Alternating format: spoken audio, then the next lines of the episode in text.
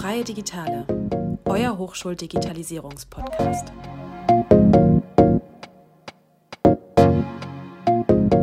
Herzlich willkommen zurück zu einer neuen Folge Freie Digitale, dem Digitalisierungspodcast der Hochschule der Medien. Und zu Beginn wollen wir uns erst einmal für die Verspätung entschuldigen. Ja, diesmal hat es ein bisschen länger gedauert, bis die Freigabe da war. Aber jetzt wollen wir direkt einsteigen in die neue Folge. Für unsere heutige Folge haben wir Unterstützung von der Technischen Hochschule Ulm und der Hochschule Aalen bei uns. Weil, wie wir ja schon oft erwähnt haben, läuft das ganze Campus Management System Projekt hochschulübergreifend. Neben den Hochschulen in Ulm und Aalen sind auch die Hochschule für Wirtschaft und Umwelt Nürtingen und natürlich wir, die Hochschule der Medien in Stuttgart, mit an Bord. Und heute unterhalten wir uns mit Sven Völker, Professor an der TH Ulm, und mit Franziska Schmid, Projektmitarbeiterin der Hochschule in Aalen.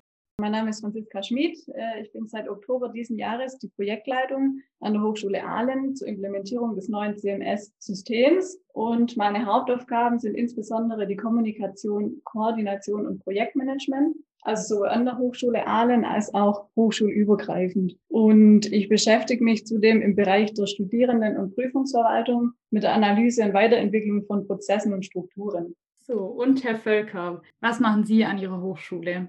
Ja, mein Name ist Volker.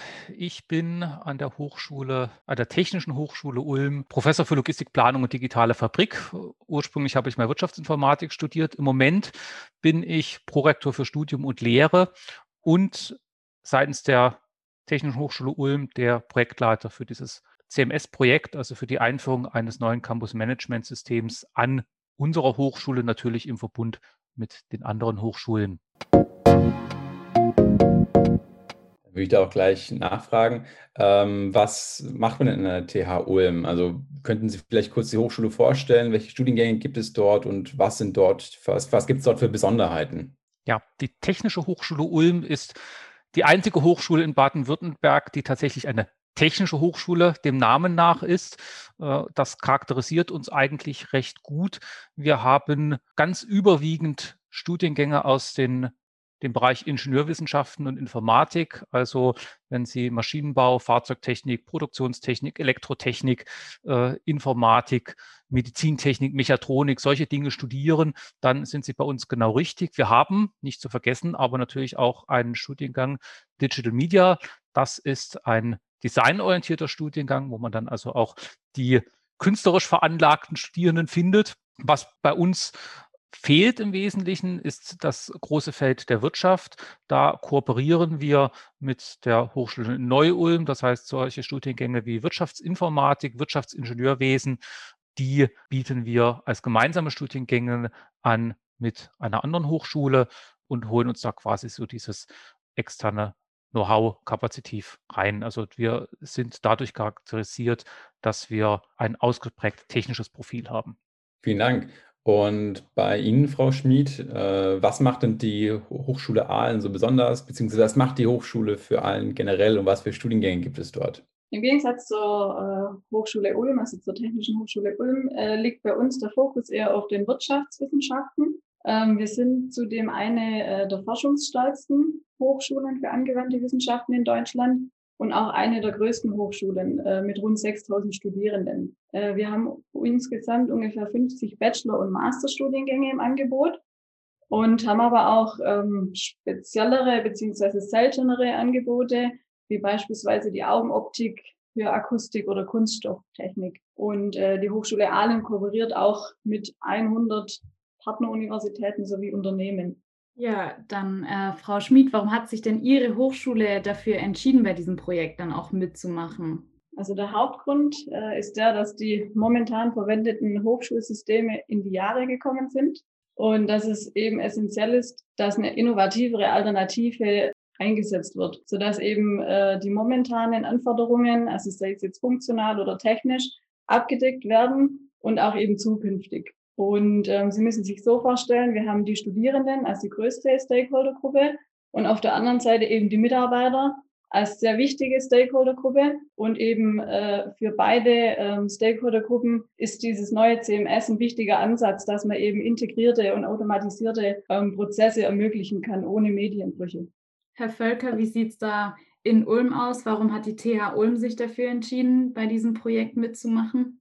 Der unmittelbare Beweggrund oder der unmittelbare Auslöser ist natürlich äh, derselbe wie in allen anderen Hochschulen des Landes auch. Das bisher ganz überwiegend eingesetzte Campus-Management-System wird nicht mehr länger gewartet. Die Hochschulen müssen damit äh, deshalb aktiv werden, an etwas tun in Richtung eines neuen Campus-Management-Systems. Äh, das Campus-Management-System ist für den Hochschulbetrieb äh, von ganz grundlegender Bedeutung. Das ist genauso wie Strom und Wasser.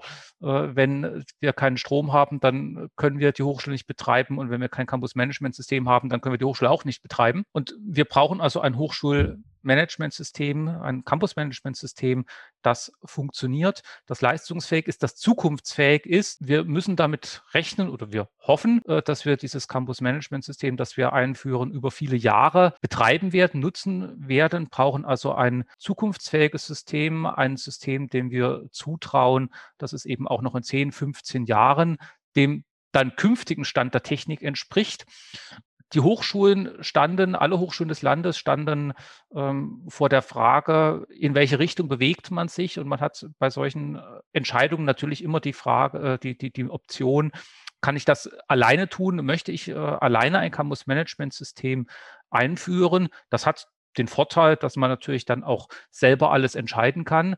Die andere Option wäre, führen wir das Campus-Management-System im Verbund mit anderen Hochschulen ein. Dann muss man natürlich an manchen Stellen Kompromisse schließen, hat aber eben auch den Vorteil, dass man gemeinsam schlagkräftiger ist, schon rein personell äh, und dass man natürlich auch die Chance hat, voneinander zu lernen äh, und vielleicht Best Practices von anderen Hochschulen zu übernehmen.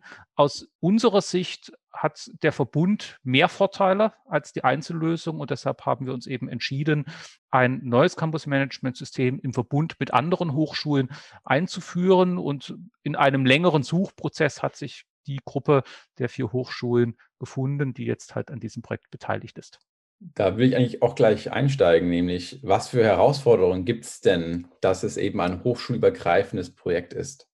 Ja, also es ist ganz klar, äh, je mehr Partner an einem solchen Projekt beteiligt sind, umso komplexer sind die Abstimmungsprozesse. Ähm, die Hochschulen sind natürlich räumlich verteilt. Das bedeutet, dass natürlich auch die Projekt, die Teilprojektteams räumlich verteilt sein werden. Wir haben in den verschiedenen äh, Teilprojekten, die sich mit solchen Sachen befassen, wie Studierendenverwaltung, Veranstaltungsmanagement, Prüfungsmanagement und ähnlichen Dingen, aus jeder Hochschule Fachexperten, die in Teilprojekte quasi delegiert werden ähm, und die sitzen an ihren jeweiligen Hochschulstandorten, müssen aber gemeinsam sich abstimmen. Da haben wir Corona-bedingt jetzt äh, schon einiges an Erfahrungen sammeln können, wie solche Dinge äh, über die Entfernung gehen. Äh, eine wesentliche Herausforderung ist aber sicherlich auch, dass man in solchen dezentral aufgestellten Teams, in solchen hochschulübergreifenden Teams Entscheidungen treffen muss. Es wird im Rahmen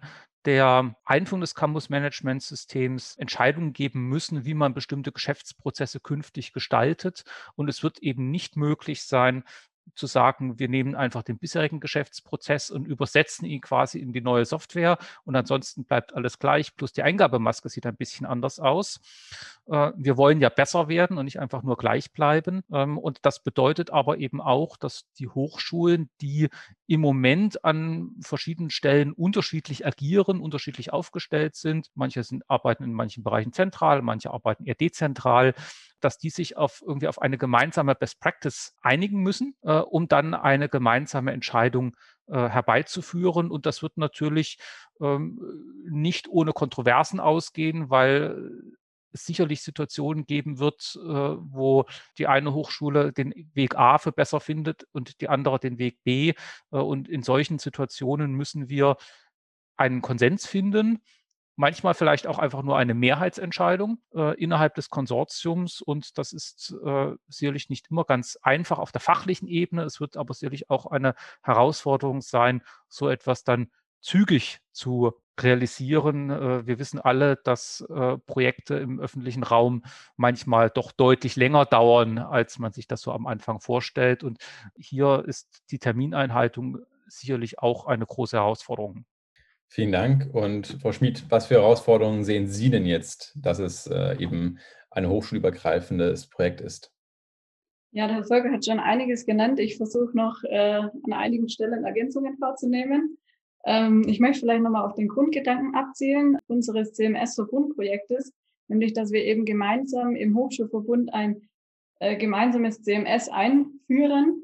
Sprich, es ist eben zwingend erforderlich, dass wir konsequent äh, versuchen, ähm, diesen Standard der CMS-Lösung anzustreben. Also wir müssen dann, wie der Herr Völker schon äh, genannt hat, eben uns kritisch mit den Prozessen an jeder Hochschule auseinandersetzen und eben die Best Practice herausarbeiten, um eben dann einen idealtypischen Prozess äh, versuchen, im CMS-System abzubilden.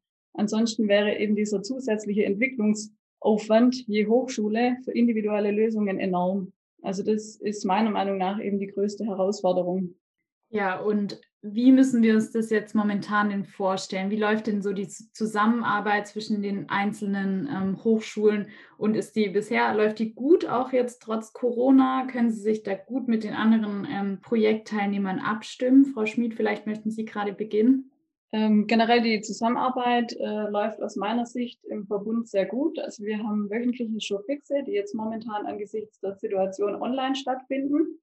Ähm, ich denke, äh, längerfristig wird das Ziel wieder sein, dass äh, wir beispielsweise einmal pro Monat ein persönliches Treffen anvisieren. Ansonsten äh, hat gestern eine Kick-Off-Veranstaltung auf Kanzlerebene stattgefunden. Und Mitte Januar ähm, findet dann auf Projektleiterebene eine weitere Kick-Off-Veranstaltung statt. Ja, Herr Völker, möchten Sie da noch was ergänzen oder hat Frau Schmid schon alles erschlagen oder ich kann der Frau Schmid äh, da völlig zustimmen. Bisher ist äh, die Zusammenarbeit hochschulübergreifend außerordentlich konstruktiv und äh, sehr, sehr gut. Da gibt es eigentlich äh, überhaupt keinen Grund zu klagen. Wir müssen aber natürlich dazu sagen, dass das Projekt als solches ja eigentlich noch gar nicht begonnen hat. Bisher waren wir in der Phase, in der wir gemeinsam uns überhaupt erstmal gefunden haben, äh, in denen wir gemeinsam eine Anforderungsanalyse angestellt haben. Aber diese Anforderungsanalyse ist letztendlich eine Sammlung aller Anforderungen aller Hochschulen. Äh, also es gab an des, des, dem Moment noch, noch keine echte Kontroverse. Wir haben gemeinsam den Vergabeprozess unter Führung der HWU natürlich, äh, aber wir haben gemeinsam diesen Vergabeprozess begleitet, sind jetzt äh, quasi am Ende, kurz vor der, der Unterschrift des Vertragswerkes.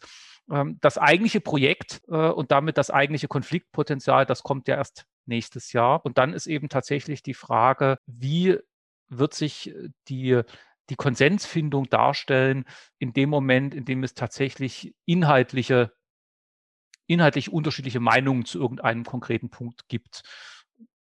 Das wird man zeigen. Bisher lässt sich das sehr gut an. Ich bin da sehr optimistisch. Ähm, alle Beteiligten äh, agieren sehr konstruktiv.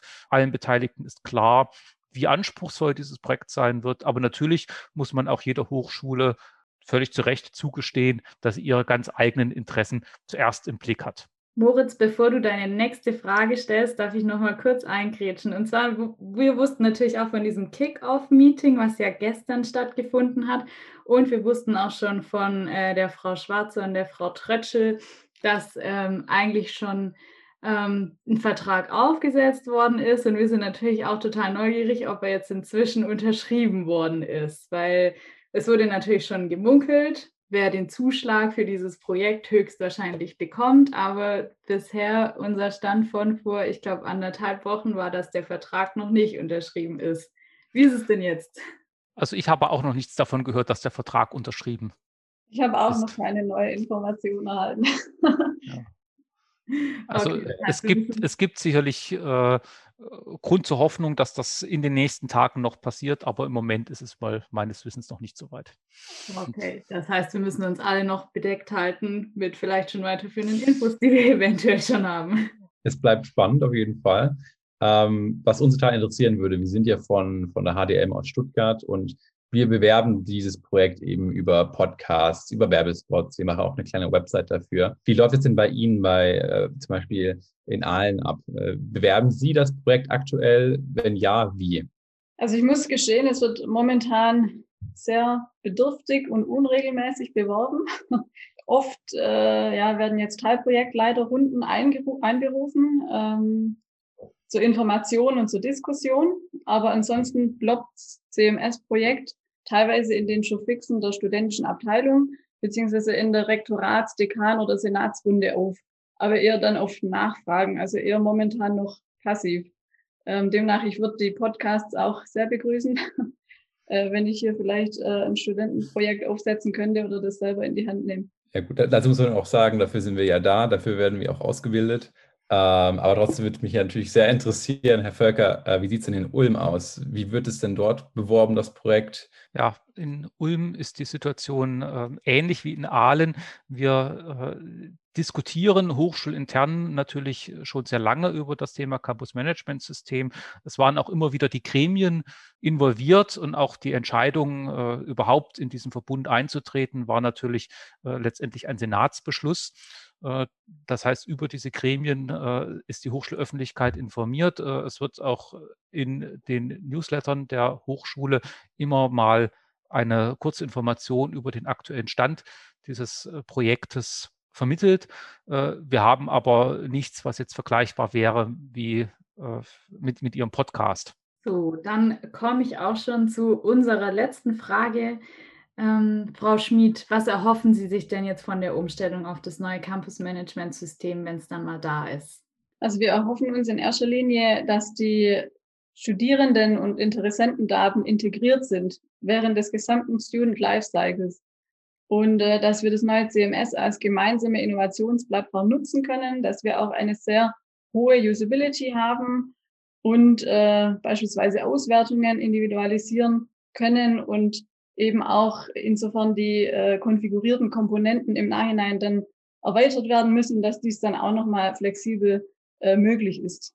Ähm, weiteres Thema sind dann natürlich auch die Schnittstellen zu bestehenden Systemen, ähm, beispielsweise jetzt zu unseren, ja, zu unseren Online-Prüfungen äh, oder zum Online-Learning. Ähm, das wäre jetzt eher langfristiger Natur, aber die sind natürlich auch alle im, im Hinterkopf, ähm, dass die Synergieeffekte auch äh, äh, langfristig tragen müssen und dass die Schnittstellen auszubauen sind zu den bestehenden Systemen.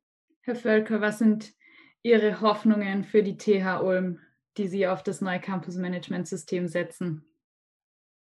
Ja, die Hoffnung, die wir auf ein neues Campus-Management-System oder mit einem neuen Campus-Management-System verbinden, ist natürlich zunächst erstmal, dass der Hochschulbetrieb reibungslos weitergehen kann, denn ein solcher Systemwechsel ist durchaus auch mit Risiken verbunden.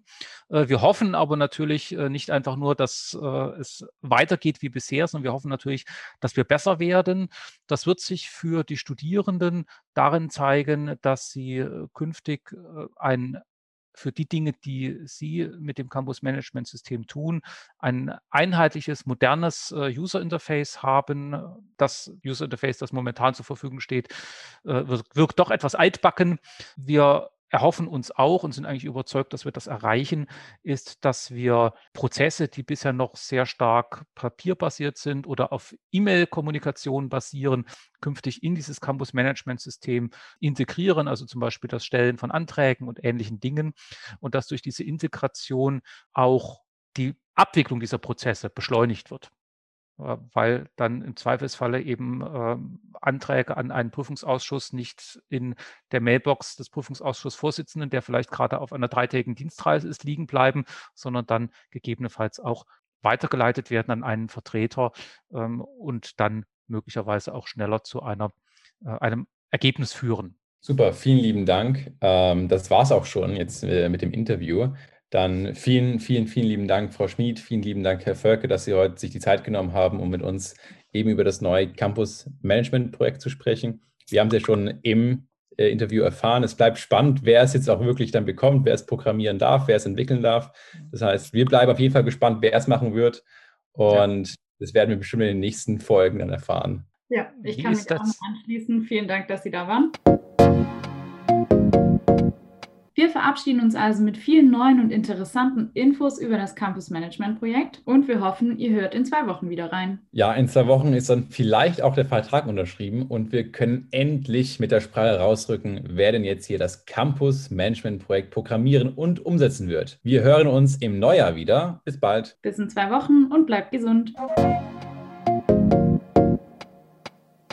Freie Digitale euer Hochschuldigitalisierungspodcast. thank you